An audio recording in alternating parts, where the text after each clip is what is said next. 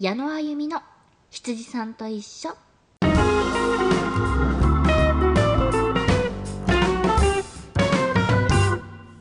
はい皆さんこんばんは、えー、今日もお疲れ様でした。パーソナリティの矢野あゆみです。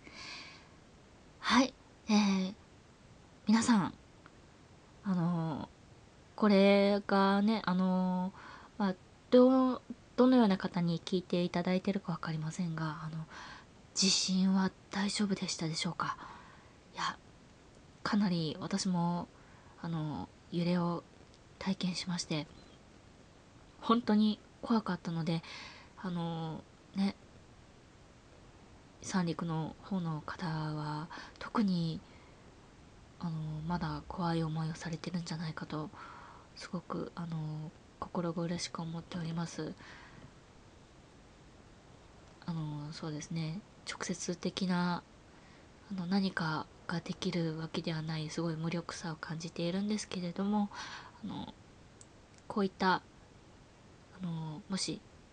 お話でも気が紛れたらいいなと思ってもしあの聞いていらっしゃる方がいればあの嬉しいなって思います。一応このあのラジオの発足といいますかあのラジオやりたいなと思ったのがあの眠れないような夜を過ごしている方に向けてこうやって語りかけるというようなのをあのテーマにしてあのラジオを作っておりますので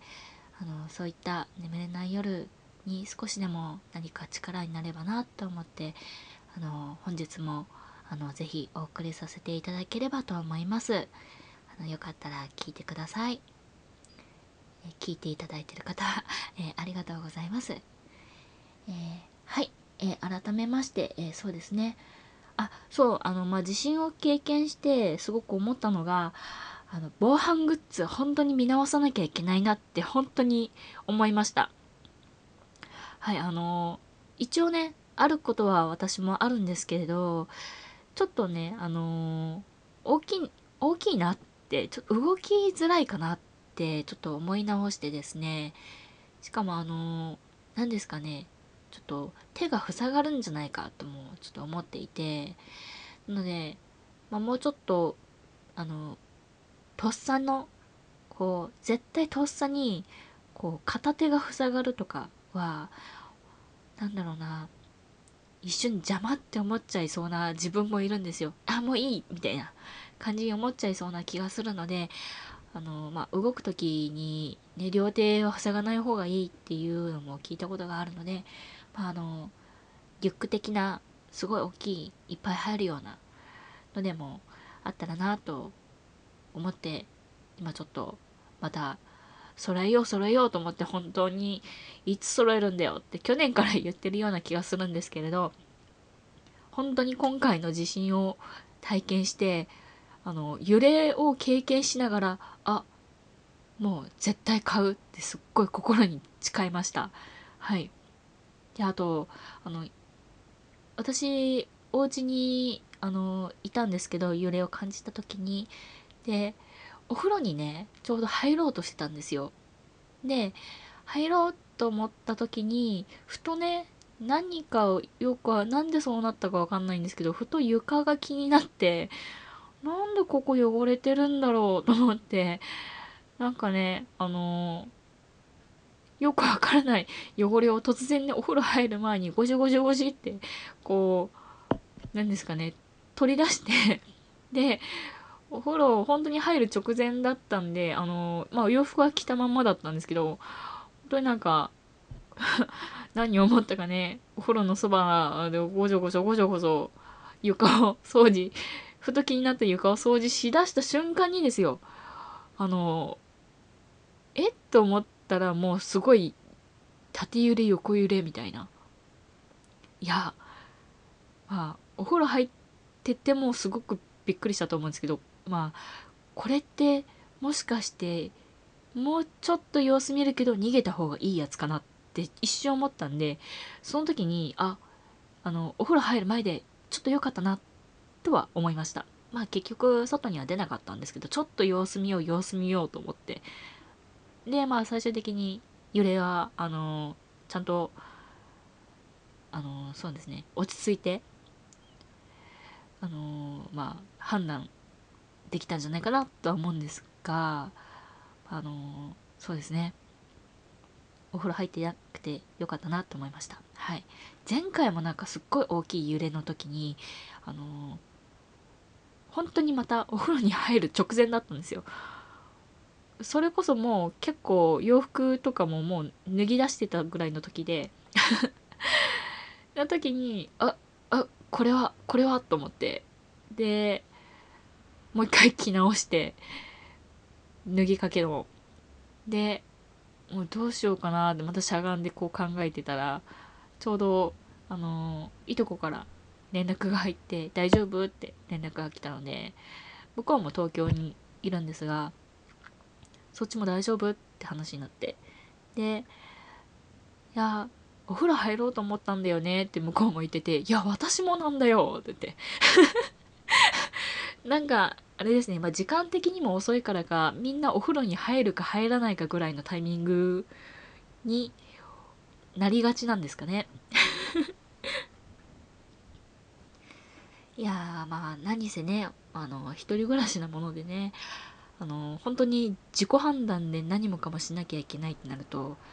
こう状況をねちゃんと理解しなきゃっていうので、まあ、あのそれが冷静な判断につながったかなつながってたらいいなとは思うんですがいやそれでもね本当にやばかったら本当にパンツ一丁でも外に出なきゃいけないかもしれないって思うとあの本当に知女ですよね。いやそんなね余裕はないこと分かってるんですよ。でも多分下着にコートの本当にあの変態並みの格好にでもならざるを得ない状況絶対出てくるかと思うので本当にねあのタイミングって本当に重要だなってすっごい身に染みて感じております。はい。なのであの防災グッズにもねちゃんとあの、まあ、替えの洋服でも入れといた方がいいのかなってちょっと思いました。はい。まあそんなこんなで皆さんあのまああの三陸の方もそうなんですがえー、地震でちょっとね。あのー、怖い経験も苦い経験もちょっと思い出した思い出してしまったかもしれないんですけど私もなかなかちょっと寝れずにあの一夜今回は過ごしてしまったのでいやもうほんと現地の方もうこんな日じゃないなってすっごい思いました。はい。なのであの安らかにあのしっかりと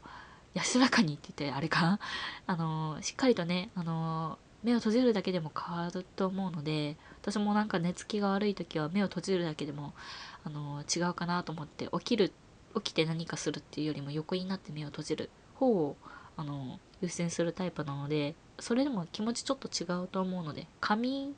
ていう程度でもやっぱり違うと思うのであの横になって目を閉じるっていうのでもあの気持ち違うかなって思うんではいあのそうですね。緊張感高まる場所がずっと続いてるかもしれないんですが早く良くなってほしいなって本当に切に願っております。えー、ちょっとね出だしがあれだったんですけど、えー、そんなこんなで、えー、34匹目スタートします。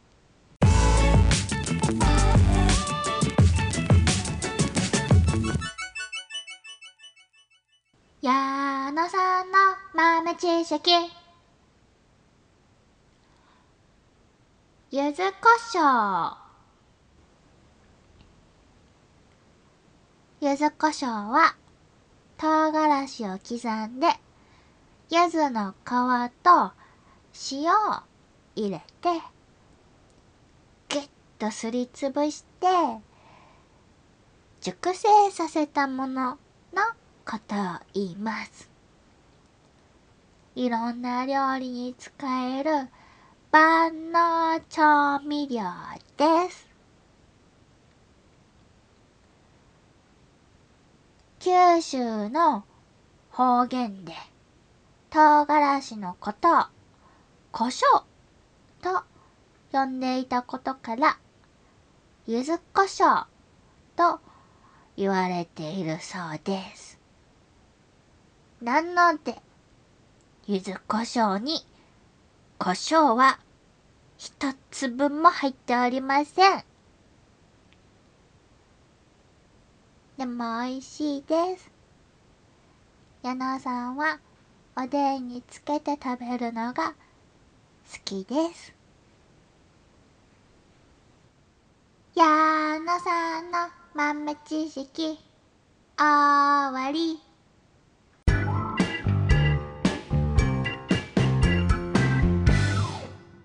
ラジオコーナー羊たちはドラマの夢を見るかはーい、久しぶりの、えー、ラジオコーナー、えー、羊たちは〇〇の夢を見るかのドラマバージョンを今回お送りいたしたいと思います。ドラマバージョンはね、本当に久しぶりだと思いますね。最近あんまりドラマおすすめしてなかったので、いや、ドラマ見てたんですよ。見てたんですけど、他にね、ちょっと紹介したもの優先してたら、ちょっとドラマがあとあとあとあとあとになっちゃって。えっと、最近見たドラマ、すっごい面白いな、これと思ってたドラマ、えっと、2つほど、2作品ほどご紹介できればなと思ってます。えーそれでは、まず1つ目、でだん。おい、ハンサム。えーこちらは、2022年、今年ですね、の1月から2月まで放送されていたドラマでして、この、おい、ハンサムっていうのが、えっ、と、ファミリーコメディドラマっていうんですかね。えっと、役者さんが、えっと、こちら家族、一家族をメインで、えっと、繰り広げる形になってるんですけど、その家族構成が、お父さんが、えっと、吉田鋼太郎さん。で、えっ、と、お母さんがめぐみさん。めぐみさん？めぐみさん？で、えっ、と、三姉妹の、えっ、と、娘さんたちがいるんですけど、えっ、と、お姉ちゃん、一番上が、えっ、と、木南遥さん。で、えっ、と、次女が、えー、佐久間由衣さん。で、えー最後、末っ子の三女が、えー武田玲奈さん。というね、これまたイケメンと美女ばっかりのドラマになってるんですけれども、これの何が面白いかって、あの、このね、5人家族を中心に、あの、話が進んでいくんですけど、本当にね、日常の些細なこと、すっごく些細なこととか、正直これ、若干どうでもいい部類に入るんじゃないかなっていうような、あのーそういう、まあ、本当に、ちっちゃいことを、ちっちゃいと思われやすいようなことを、延々と話題にして、あのー話が進んでいくんですよ。で、あのーお父さんが、小さいことでも、すごく気になるような人で、これは、みたいな。知ってるか？これは。で、なんかまた語り出すんですよ。で、そこの家族はもうそれが定番なので、お母さんが、うんうんうんうん、はい、うんうん、みたいな、広い心で、もうお父さんも、その他の娘さんの言ってることも、うんうん、そうね、そうね、で、あの、悟りを開いた菩薩のような、あの、お母さん。で、またあの、娘さんたちもね、すっごい変な男の人とかに、あの、なんですかね、目が移りやすいっていうちょっと変わった恋愛遍歴を持っている方たちでなかなかねどうしてうまくいかないなぜだみたいな いう話がすごい面白いんですけど私の中ではこの三姉妹の恋愛に関するすっごい些細なことが本当にねちょっとしたことなんですけど確かにああそうかもとか なんだろうこう記憶なんか思いのほか記憶に刻まれるような内容なんですよ。それぐらいすっごい面白いんですけどなんですかね私の中で好きなのはあのー三女のあのー、武田さん役の子が何ですかねちょっとあのー、なんですかモラハラ的な彼氏があのいるんですけどその彼氏がなんだろうなこういうのやったらきっと喜ぶんだろうなとかをこう答え合わせを自分の心の中でする時があるんですよ。で彼氏はちょっと自分のこと彼女のことを下に見てる傾向があるんですけどなんかそれもちょっと感じつつでもその彼氏めちゃめちゃイケメンでで仕事もすごいあのー、いい役所を持ってたりとかしてでお家もすっごい豪邸立派な家なんですよ。っていうまあねいろいろ揃ってる条件が揃ってると言いますか。でそういう人なかなかね見つからないからこれを逃したら私もう結婚とかできないかもしれない。っていう考えでこう彼氏の機嫌をお伺いするような感じの日がちょっと続くわけですよ。でそんな時にこう服装とかもその人と付き合って今までちょっとだいぶラフな格好ミニスカートとか履いてたんですけどちょっと綺麗めな、あのー、お姉さん系の格好を着出してこれこういう時ってこっちよりこっちのスカートかな？いやこっちのワンピースかな？とかもすっごい選択肢一つで彼氏の機嫌が違うわけですよ。だからいつも試されてるんですよね。で待ち合わせる時もちゃんと彼氏がこううんいいねっていうようなコーディネートをしっかり考えていくんですよね。でその時に自分の中でああうんそうだね。なんか君はそうだよねとかであそれ選ぶと思ったよとかうん君はこっちの方が合ってるねとかを一個一個自分が何かをするたんびに向こうが正しい君は正解って 言うたびに心の中でよしビンゴって 言うんですよ。心の中でこのビンゴっていうのがすごい私の中で面白くってあ当てはまってる。よしビンゴっていうのとあと逆バージョンもあって彼氏が機嫌悪いなって思う時もえこれってもしかして機嫌悪い？えこれももしかしてダメなやつ？っていうカウントも3つ揃ったらビンゴなんですよ。自分のパターンと相手のパターンで。なんで、え、これ、もしかして？え、これも？あ、もしかしてこれも？あ、ビンゴ。言うんですよ。あそれも、本当に、なんだろうな、そういうところがすごい面白くって。わかるかな？これ あとは、あのー、またそれもね三女ちゃんの話なんですけどこうそのモラモラハラの彼氏と付き合う前はえっと漫画家志望の彼氏だったんですよ。漫画家になるぞっていう夢を見ている彼氏だったんですけどねでちょっとその人も変わってるんですよ。なんだっけななんか麺類かなを食べる時にあのパンツ一丁になるのが癖とかすっごい個性強い人で。であの別れるような話をした時に喫茶店に呼び出したん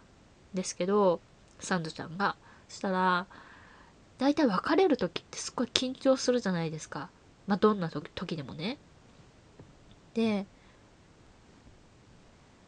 まあ、サンドちゃんも結構気は強いんですよ。あの3人姉妹みんな気が強いんですけど。でそんな中であのまあ自分もね別れ話のような話をするっていう前提で言ってるからまあ察するだろうと思って行くんですよね。そしたらなんと彼氏こう喫茶店でねドキドキする中であのサンドちゃんは「あコーヒーで」って言うんですけど「あ僕コーヒーゼリーでって言うんですよで こんな時にコーヒーゼリーって思うわけですよね。ね確かにでなんか思っちゃってこういう緊張する場でよくコーヒーゼリーを頼めるななんだこいつはっていうまあ話なんですけど、まあ、すごいですよね。その緊張感のなさ。彼氏がねこう麺類食べる時にパンツ一丁になるっていうのもだいぶ個性が強いなって思ったんですけどまあねそういう時にも変わらず自分の好きなものを頼むというなんか考えてるのか考えてないのかわからないあの個性の強さ。もうまだそこも面白くって。まあ私もそんなね、恋愛経験してないんですけど、いや確かにこういう場面の時に自分だったら何を頼まれたら嫌なんだろうってちょっと考えたりしましたね。コーヒーゼリー、でも私も怒るかもしれないなってちょっと思いました。自分がすごい真剣なね、話をしようとする時に、ね、甘いものですごいなんか満たされたような顔されると、え、なんか、何考えてるのって、ああ、なるかもなって、まあ思いましたよね。気持ちもわからくわからなくはないなって思いました。でもコーヒーゼリー美味しいんですよね。わかる喫茶店のコーヒーゼリー本当に美味しい。私も逆の立場になる可能性もないあるなってちょっとね思いました。コーヒーゼリー好きだし。ねそうしたら私空気読めないやつですよね。でもう一つあの気に入ってるのがえっ、とこれは長女ちゃんの話なんですけど長女ちゃんはすごいねあのーそのワンクールの中で結構彼氏コロコロ変えるんですよ。で、あの、次女ちゃんは、あの、結婚してるんですけど、で、その長女ちゃんは、その、いろんな彼氏を、こう、付き合って別れてを経験した中で、まあ、結構これ後半なんですけど、えっと、料理が得意な彼氏と付き合うんですよ。で、私は見た目では選ばないわ、みたいな感じで、まあ、ちょっとぽっちゃり系のね、食べることが好きそうな彼氏とお付き合いする時があるんですけど、で、その時に元彼、本当にあの、よく絡んでくる運命的なね、あの、なぜその場にいるんだっていうような、あの、元彼がよくいるんですよ。その元彼は、あの、お父さんの、あの、取引先のすごい仲のいい人らしいんですけどでなんか自分実は多分自分の食べ物の相性とかめちゃめちゃその元彼と長女ちゃんは合うんですけど、まあ、あのいろいろ不一致があってお別れしてでなんであんたがいるのよっていつも言ってるんですけどでそんな中であのすっごい大きいねブロック肉を買ったシーンがあってで私は顔で選ばなかったからねっていう感じの目線で会話するんですよ。すごいですよね。もう熟年の夫婦でもできないような目線で会話ができるんですよ。その元彼と長女ちゃんは。で、かね、そのブロック肉が、まあ、あの、自分が寝てる間だったかな知らない間にシチューになってて。で、一人暮らしのシチューまあ私も作るんで分からなくはないんですけど翌朝の出来たてのシチューじゃなくってちょっと時間が経って冷たくなった翌朝のシチューってお肉の状態によってはギットギトの油が浮かんでるんじゃないですか。まさにそれででその元彼は料理はあの2種類あるんだぞっていうのを残して去るんですよ。で、何よ料理が2種類って言って。私は顔で今回は選ばなかったわ。で、これで私はやっと幸せをつかんだのよ。っていうところなんですけど、そのギットギトのシチューを見て、これ私一人で食べるの？って思っちゃうんですよね。で、冷蔵庫開けたら、あのデザート用のケーキだよって言ってなんかワンホールかな？1人では食べきれない量のケーキが入ってたんですよ。でそれを見て一緒に食べるつもりなのかわからないけどでもかい自分がいない間にそれを用意して置いてるから自分がね一緒に食べようねとかじゃないんですよ。これ食べてねお腹いっぱいになってねっていう感じなんですよね。なんでその長女ちゃん思うんですよね。ああ2種類料理は2種類あるってあいつは言ってたけどこう食べてもらいたい食べるところが好きだっていう料理とあの自分が作ることで満足するタイプの料理なんだなっで私の今付き合ってる人はきっと後者なんだろうなっていうのを悟るんですよね。これもなんかまあ言ったね、一概には言えないですけど、確かに料理には2種類あるとか言われても、はあ、まあ、なくはないかもなって、ちょっと思わされるんですよね。いや、そういうちょっとしたのが、すっごいいっぱいあって、前は前は面白いんですよ。で、家族で、なんかわかんないけど、リモート会議みたいなのも始めるし、でもその内容も、なんだろうな、すごい些細なことなんですよ。すっごいそれが、もうあの、吉田さん、吉田幸太郎さんが、すっごい真面目に語ってくれるんで、めちゃめちゃ面白いんですよね。なんで、まあ、よかったら、最近ドラマ化されて、私ずっとリアルタイムで見てたんですけど、おい、ハンサム。あの、原作はなんか、おい、ピータンっていうやつらしくて、ね、ちょっと、よく調べてなくて申し訳ないんですけど、おい、ハンサムは、すごい面白かったです。もし興味があるなら、ぜひ見てほしいなと思います。私ね、お母さんのめぐみさんもすごい面白いなと思うんですよね。いつも、いってらっしゃいって言いながら、なんか、材料名かなんか言ってるんですよ。それがいっつも聞き取れなくって、本当に巻き戻したいんですけど、リアルタイムでしか見てないんで、いっつも何て言ってるか本当にわかんないんですよね。よかったら誰か調べてほしい。ちょっとね、本当に知りたい。お母さん何て言って見送ってるんだろう。はい。まあ、そんな、おいハンサムの紹介でした。で、次に、えっ、ー、と、あ、いっぱい喋っちゃった。えっ、ー、と、もう一つの作品は、えー、なおちゃんは小学3年生っていうドラマです。こちらは、えっ、と、2021年の、え、1月から2月までですね。あ全く同じような時期ですね。はい。で、こちらは、えっと、今を生きるリアルな小学生4人組の日常を描くヒューマンコメディドラマという風になっているんですが、いや、この、あの、4, 4年、えー、違う、3年生4人組、男の子4人組の話なんですけど、えっと、なおちゃん役、えっと、なおちゃん、金兵衛、て、てつちん、山ちょっていう男の子3人組のお話なんですが、えー、なおちゃん役に、えっ、と、今をね、すごい、ときめく俳優さん、えー、杉野遥亮さんと、あと、えー、モデルとかもされている、えー、金兵衛役が渡辺圭介さん。で、えー、最近ね、ドラマちょこちょこ見る、えー、鉄人役が前原光さん。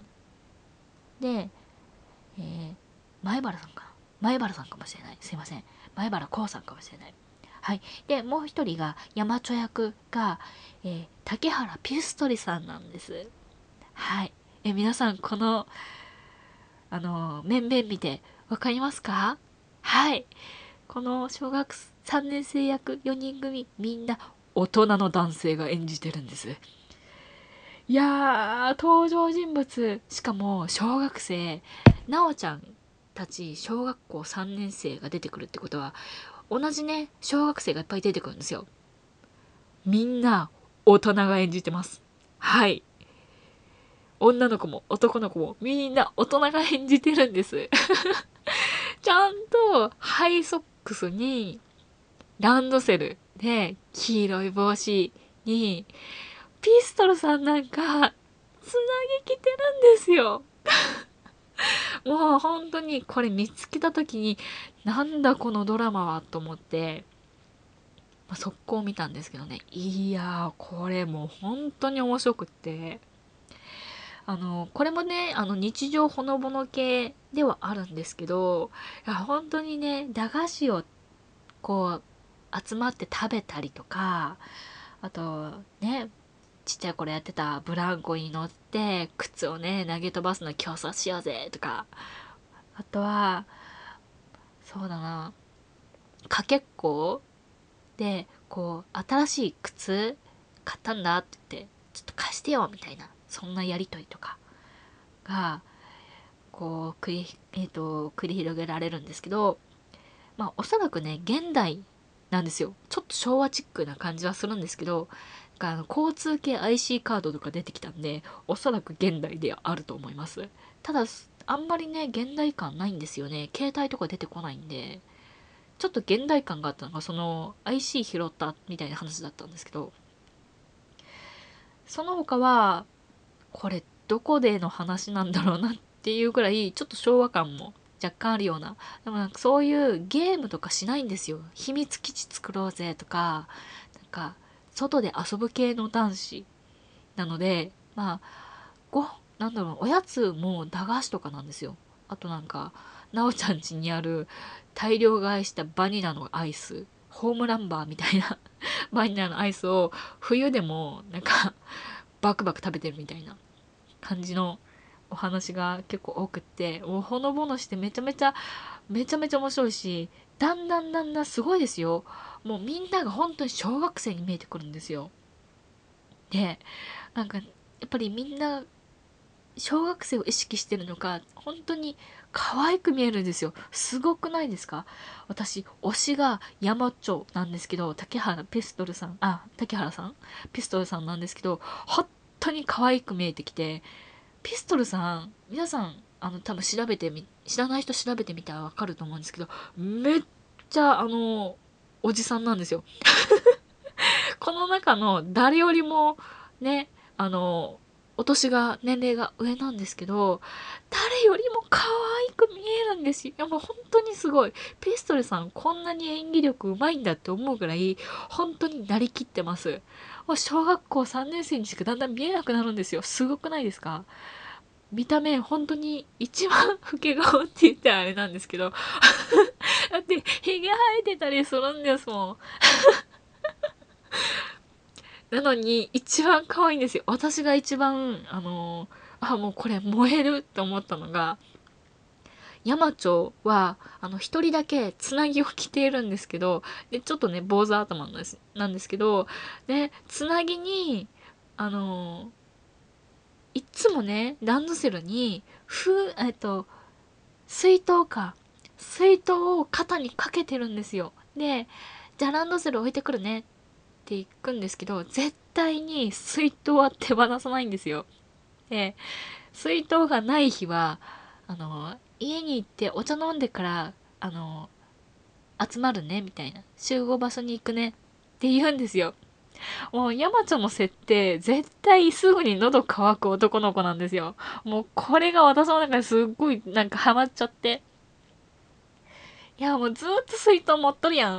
って、で、暇さえあれば水筒からお茶飲んでるんですよ。もうその、その仕草が一個一個もう画面の端に映ってる水筒を読む山町が可愛すぎて、もう今回は この山町を語りたいだけで、ちょっとあの、ドラマのお話したって言っても過言じゃないくらい、本当にあの、山町を見てほしい。いやもちろんねあの主人公のなおちゃんもめちゃめちゃ可愛いんですよオープニングも本当に好きであのみんな上から下まで小学生の格好なんですけどあの大人の表情を見せるんですよちょっとあのセクシーな感じの表情を見せるシーンとかあってまたそこが面白いんですけどそんな中で「うえー!」って言ってあのランドセルについてるねあの給食袋ですかね。をバンバンバンバン振り回してたりとかあのこうランドセルをじゃんけんで持たせたりとかそういうシーンはめちゃめちゃなんかノスタルジックもあるしでもやってるのでっかい大人だしっていうのがめちゃめちゃ面白くってもうそんな中で本当にそんな中で一番おじさんのもう4050の竹中あ竹原ピストルさんをぜひ山町を見てほしいんです 本当に水筒を飲む山町がめちゃめちゃ可愛いんで もうピンポイントすぎるとは思うんですけど、もう本当にちょこちょこお茶飲んでるんですよ。えー、お茶飲んでから行くね、とか 可愛すぎる。本当にだんだんめちゃめちゃ可愛すぎる。で、しかも、あの、ちょっと一番、あの、こわもてなんですけど、一番気が弱いんですよ。なんでそういうところもね、女の子が、ね、山町って言って話しかけやすいみたいで、まあ、そこもね、えー、みたいな。えー、でもそれやっちゃうと、うーん、とか、自分はね、しっかりとした男の子でありたいんですけど、でもちょっともじもじってしちゃう、そんな山町を竹原ピストルさんがやってる。もうなんかこれ、なんかこのギャップ萌えがやばいです。ぜひね、あの、私の推しの山町も込みで見てほしいと思います。もう全部ひっくるめても本当に面白いんで、大人がやる小学生がもう振り切ってて、もう私もあの中に入りたいって思うぐらいめちゃめちゃ面白いです。はい、えー、ちょっと熱く 推しについて熱く語るオタク女になってしまいましたが、なおちゃんは小学3年生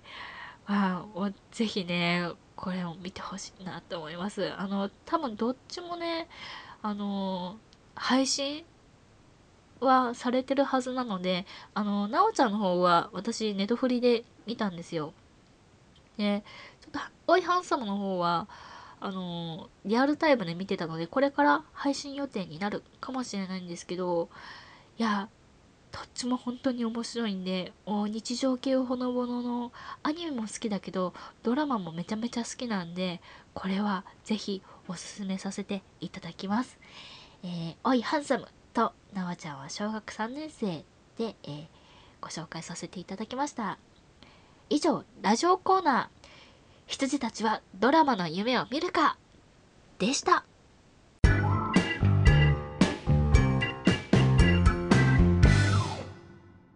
はい、えー、第34回矢野あゆみの七時さんと一緒、そろそろお休みのお時間となってまいりました。皆さんいかがでしたでしょうか？いや、ちょっとね、後半、あの、山女のね、推しをちょっと語りすぎて熱くなるオタクの女になってしまって、ちょっと申し訳なかったですけど ちょっとね、音量上がってたら、ちょっとボリューム下げといてください。はい。でも私は好きなのをおすすめできたんで、よかったです。もうぜひ興味が湧いてきたら、ぜひ見てほしいなと思います。はい。では、えお便りの、えー、ご案内になります。この番組ではリスナーの皆さんからのお便りを募集しております。ラジオコーナー、羊たちのおしゃべりではリスナーの皆さんからの